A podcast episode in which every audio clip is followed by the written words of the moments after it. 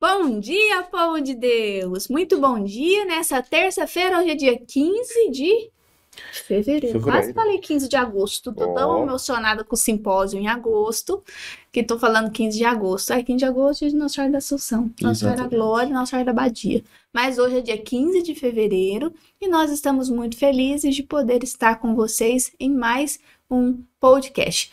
Hoje o tema, como os outros, né? Provavelmente alguns de vocês não conhecem ou nunca ouviu falar, né? Nós vamos falar hoje da pistisofia. Isso mesmo. Mas antes disso, nós vamos começar aqui o nosso podcast rezando e pedindo a presença de Deus no meio de nós.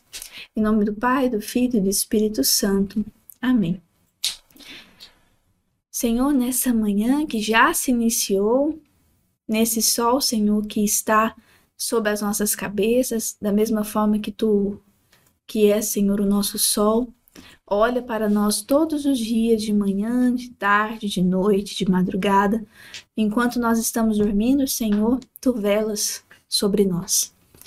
Nós te pedimos, Senhor, essa tua proteção para nós, para as nossas famílias, para aqueles que necessitam de oração. Derramai sobre todos nós, Senhor, a alegria, a força, a ânima, né? Esse ânimo de poder perseverar fazendo a tua vontade e de não desistir daquilo que o Senhor nos chama.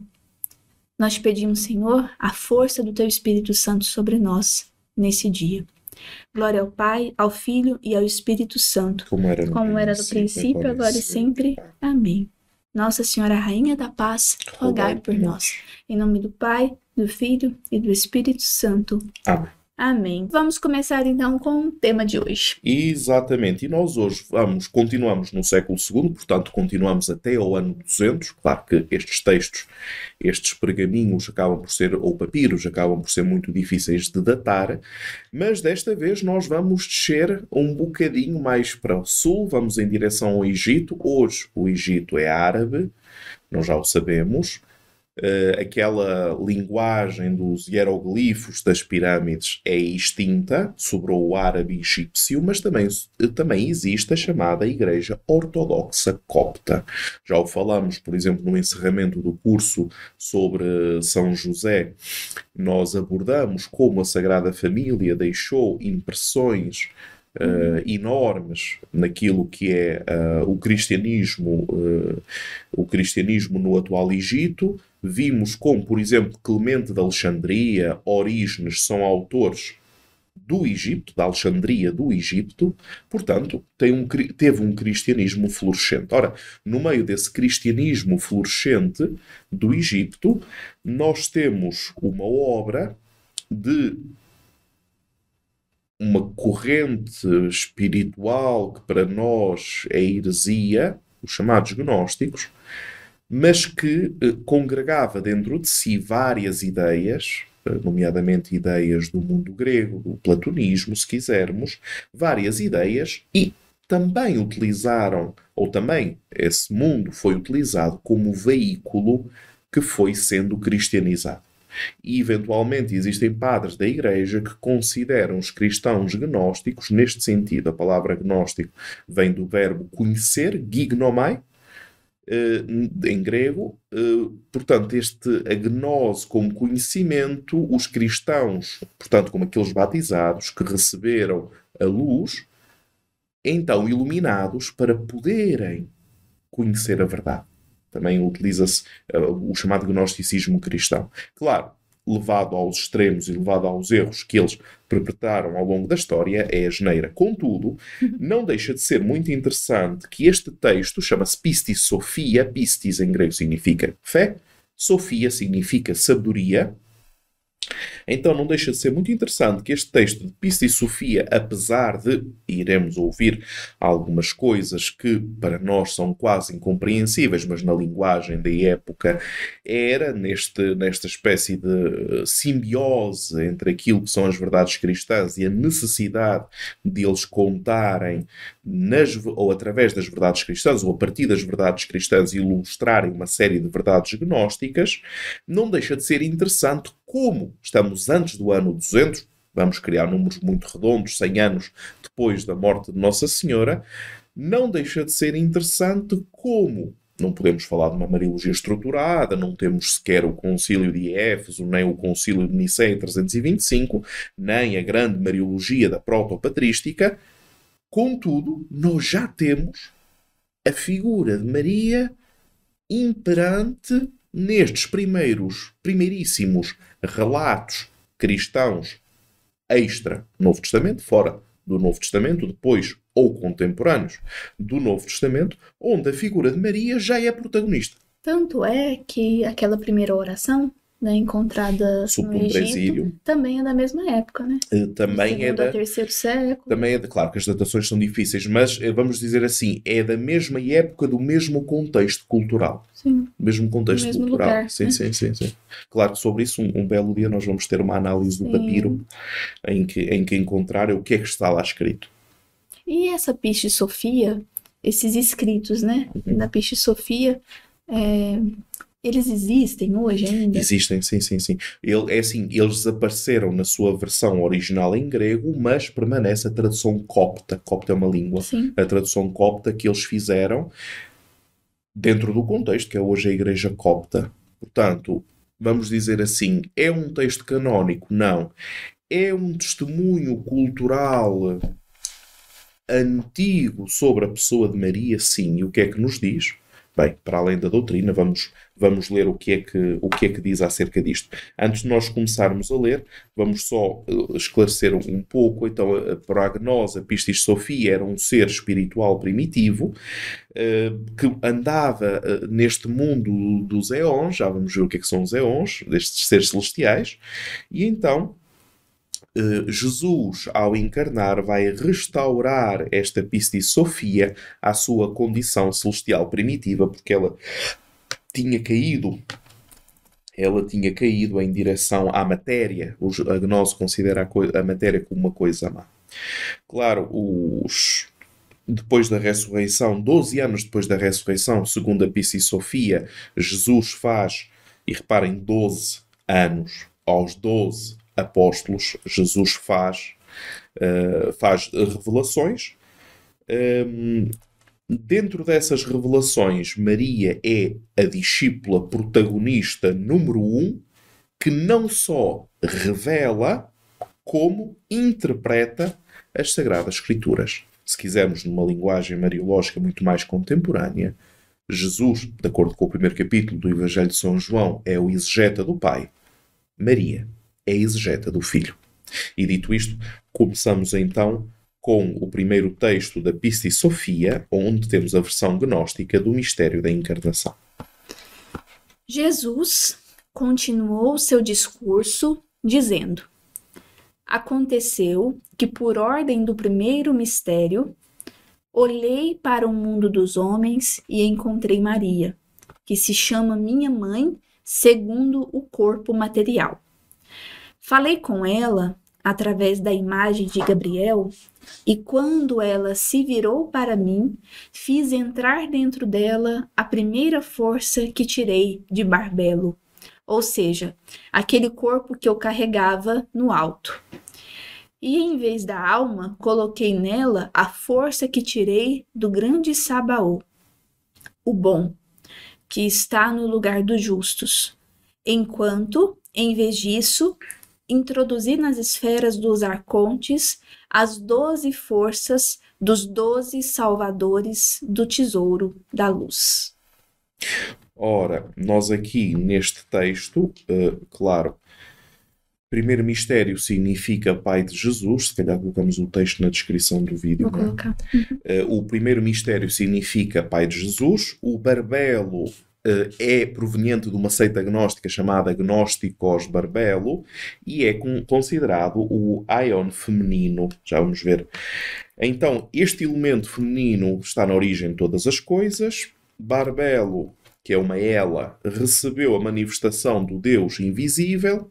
Graças ao qual se tornou a mãe de todos os viventes, parece quase a Eva, hum. e tem a função de libertar o elemento divino que está prisioneiro na matéria para reconstituir a unidade na, no pleroma, ou seja, na ascensão. Claro, isto dito desta forma é bastante, bastante uhum. confuso, mas entende-se na época, conhecendo o gnosticismo, entende-se. Praticamente, o gnosticismo são aquela, são aquela seita que introduz no cristianismo um conceito. O corpo é mau, a alma é boa, o corpo não interessa, é a prisão da alma e a alma, quando sair do corpo, vai em direção à unidade, em direção ao uno. Né? Até que ele fala aqui, né, que Maria é a minha mãe no corpo material. E puto, que é também outro é. problema, como sempre, a questão de Maria, a minha mãe no corpo material, Maria é mãe da humanidade de Cristo, não é da divindade de Cristo. Então separamos em Cristo já dois mundos, humano e divino. Então Maria seria, uh, Sofia não vai dizer, mas Maria seria o vaso onde a divindade veio para tornar tornar-se carne e depois o vaso faz o seu percurso Isso. e a divindade faz o seu percurso. Claro, uma visão muito, uh, como dizer, muito ignorante da verdade das Sagradas Escrituras. Mas bem, depois o grande Sabaote, já todos, todos nós sabemos, é o pai de Jesus, e depois os arcontes, os tais sete arcontes, que eram os dominadores das sete esferas planetárias, dos sete céus, cosmovisão hebraica da época, eh, que eram governados pelo arconte do sétimo céu, que era o grande Sabaote, que era o pai de Jesus. Ou seja, para nós, uma confusão mais ou menos. Hum. Curiosamente, vai ser, não tanto como a questão da encarnação de Jesus, mas o que vamos, vamos ler agora, onde Maria explica as odas de Salomão que uh, apresentamos no podcast anterior, ou seja, ela começa a ser a intérprete do mistério que aconteceu de forma bastante teatral, uma forma literária da época, mas não deixa de ser interessante como já no segundo século Maria consegue ser esta grande protagonista que domina o contar do mistério de Deus, o narrar e o explicar o mistério de Deus. Uhum. Então Maria, a mãe de Jesus, adiantou-se e disse: Meu filho, com respeito ao mundo e meu Salvador e meu Deus por majestade, mande-me anunciar a explicação das palavras que a Piche Sofia falou. Jesus respondeu dizendo: Tu também, Maria, concebeste segundo a matéria, aquela forma que está em Barbelo, e assim concebeste segundo a luz, a semelhança que está na Virgem da Luz. Tu, com a outra Maria, Maria de Magdala, a bem-aventurada, e por tua causa surgiu a obscuridade. Para além do mais, de ti saiu o corpo material no qual me encontro agora imerso, e que eu purifiquei e refinei. Bem, ordeno que anuncies a explicação das palavras ditas por Sofia. Maria, mãe de Jesus, respondendo, disse: Meu Senhor, a força da tua luz já profetizando sobre estas palavras, através de Salomão, afirmou na Ode 19: O Senhor é como uma coroa sobre a minha cabeça, e eu não me vou virar para longe dele. A verdadeira coroa foi tecida para mim e produziu seus rebentos para mim. Na verdade, não se assemelha a uma coroa murcha que não dá brotos. Pelo contrário, tu estás vivo na minha cabeça e brotou em cima de mim. Os teus frutos são plenos e perfeitos, cheios de sua salvação. Quando Jesus ouviu sua mãe Maria dizer essas palavras, disse-lhe: Muito bem. Em verdade te digo, serás proclamada bem-aventurada de uma extremidade da terra à outra pois o penhor do primeiro mistério penetrou em ti, e por meio desse penhor todos os seres da terra e os do céu serão salvos. E aquele penhor é o começo e o fim. Exatamente. Então reparem que aparece Maria a interpretar um texto das Odes de Salomão, estamos no Egito, as odes de Salomão no ambiente muito romano, o que é que nós começamos aqui a entender que a circulação destes primeiros textos não era uma coisa geolocalizada, ou seja, existia em Roma e apenas em Roma. O Império Romano é como se fosse uma só nação com estradas e barcos, onde as comunidades cristãs e não só rodavam e copiavam entre si estes textos. Reparem como Jesus, perante aquilo que diz Maria, vocês reparem como já nós temos aqui o, indi, o indi, indício, para além daquilo que disse Isabel em relação a Maria, todas as gerações, uh, bendita estou entre as mulheres, uh, todas as gerações te proclamarão bem-aventurada, Jesus, no, no, na Pista de Sofia, de alguma forma, está-nos a dar já uma notícia de como, num ambiente não exclusivamente cristão, e de facto ainda hoje Maria subsiste num ambiente não só cristão, curioso, como a pessoa de Maria começa já a circular de um extremo ao outro da Terra conhecida, começa a ser um elemento comum das comunidades cristãs e não cristãs. Maria, como esta personagem, que para além de ser, para nós cristãos, a mãe do Verbo de Deus, começa a ser aquela que é capaz de interpretar, de hum, libertar o mistério divino da sua incompreensibilidade. Maria é capaz de o fazer. Para nós cristãos, Maria como exegeta dos mistérios de Deus. Mistagoga, aquela que nos conduz no mistério. E nós temos aqui, eh, claramente, no, na Pistis Sofia, já essa consciência. Depois vamos passar para um texto onde Maria explica o Salmo 84. Maria se adiantou novamente e disse: Meu Senhor, eu entendo o que você está dizendo. Quanto à explicação dessa palavra, uma vez que o poder da tua luz já havia profetizado através de Davi no Salmo 84, dizendo: A graça e a verdade se encontraram, e a justiça e a paz se beijaram. A verdade brotou da terra, e a justiça olhou do céu. Agora, a graça é a força da luz que saiu do primeiro mistério pois esta ouviu a piste Sofia e teve misericórdia dela em todas as suas tribulações. A verdade, por outro lado, é a força que saiu de ti. De fato, tu concretizaste a verdade para salvar a piste Sofia do caos. A justiça também é uma força que emergiu do primeiro mistério, força que guiará a piste Sofia. E finalmente, a paz é aquela força que saiu de você para entrar nas emanações dos arrogantes e retirar deles a luz que tiraram da Piche Sofia. Isso significa que você coletará essa luz em Sofia e a pacificará com a sua força. A verdade, portanto, é a força que saiu de ti quando estavas nos lugares inferiores do caos. Por isso a tua força foi predita pela boca de Davi.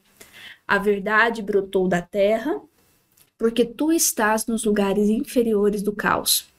A justiça que olha do céu é a força que saiu do alto através do primeiro mistério e entrou em Sofia.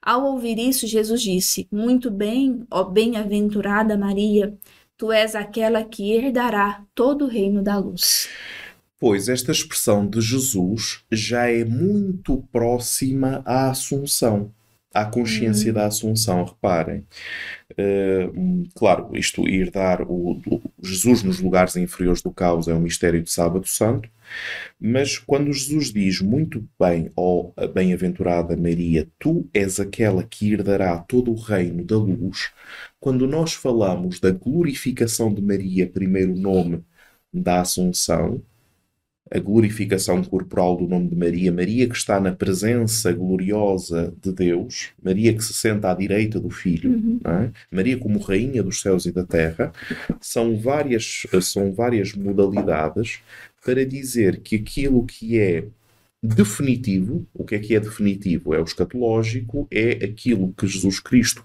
cumpre na sua promessa, ou seja, Maria, como a criatura que recebeu a plenitude de todas as promessas de Deus concretizadas, curiosamente, Maria, para herdar o reino de toda a luz, não pode ser um reino deste mundo, como é óbvio, mas é aquela que, em primeiro lugar, herda, e isto é impressionante, é aquela que, em primeiro lugar, herda a própria luz. Mas para herdar a própria luz, é preciso que eu, para herdar alguma coisa, o que é que é necessário?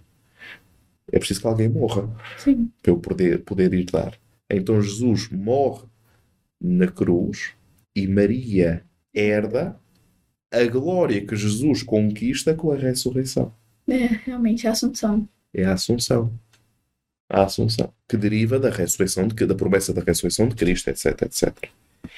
E com isto já batemos na nossa habitual hora. E dito isto, até amanhã, Se Deus quiser. se Deus quiser. Tchau. Deus.